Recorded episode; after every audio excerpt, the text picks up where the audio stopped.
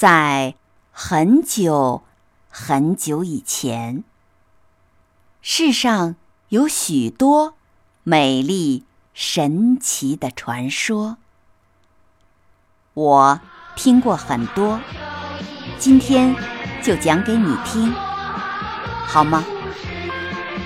欢迎收听欧福云讲神话故事。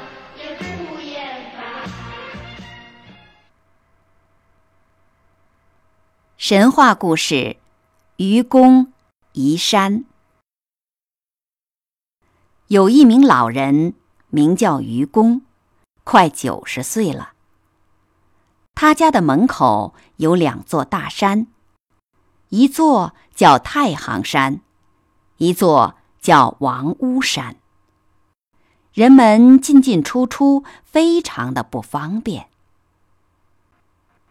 一天，愚公召集全家人说：“这两座大山挡住了咱们家的门口，咱们出门要走许多的冤枉路。咱们不如全家出力，移走这两座大山。大家看怎么样？”愚公的儿子、孙子们一听，都说：“您说的对，咱们明天。”就开始动手吧。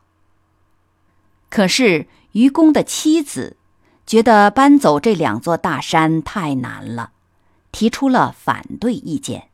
他说：“咱们既然已经在这里生活了这么许多年，为什么就不能这样继续生活下去呢？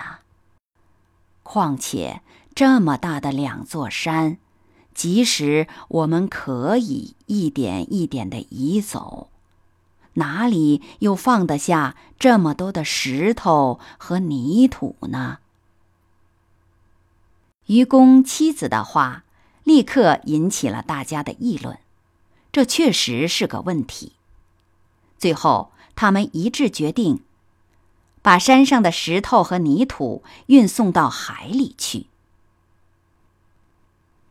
第二天，愚公带着一家人开始搬山了。他的邻居是一位寡妇，她有一个儿子才七八岁，听说要搬山，也高高兴兴的来帮忙。但是愚公一家搬山的工具只有锄头和背篓，而大山与大海之间相距遥远，一个人一天往返不了两趟。一个月干下来，大山看起来跟原来没有什么两样。有一个老头叫智叟，为人处事很精明。他看见愚公一家人搬山，觉得十分可笑。有一天，他就对愚公说：“你都这么大岁数了，走路都不方便。”怎么可能搬掉两座大山呢？愚公回答说：“你的名字叫智叟，可我觉得你还不如小孩子聪明呢。我虽然快要死了，但我还有儿子，我的儿子死了，我还有孙子，子子孙孙一直传下去。”无穷无尽呐，而这山上的石头却是搬走一点儿就少一点儿，再也不会长出一粒泥沙、一块石头的。我们就这样天天搬、月月搬、年年搬，为什么就搬不走大山呢？自以为聪明的智叟听了，再也没话可说了。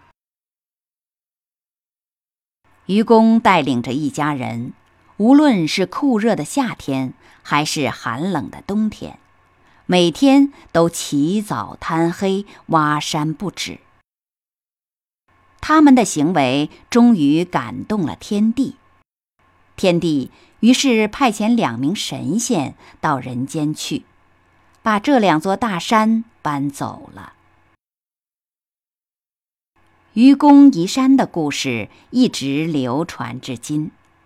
他告诉人们，无论什么困难的事情，只要有恒心、有毅力的做下去，就有可能成功。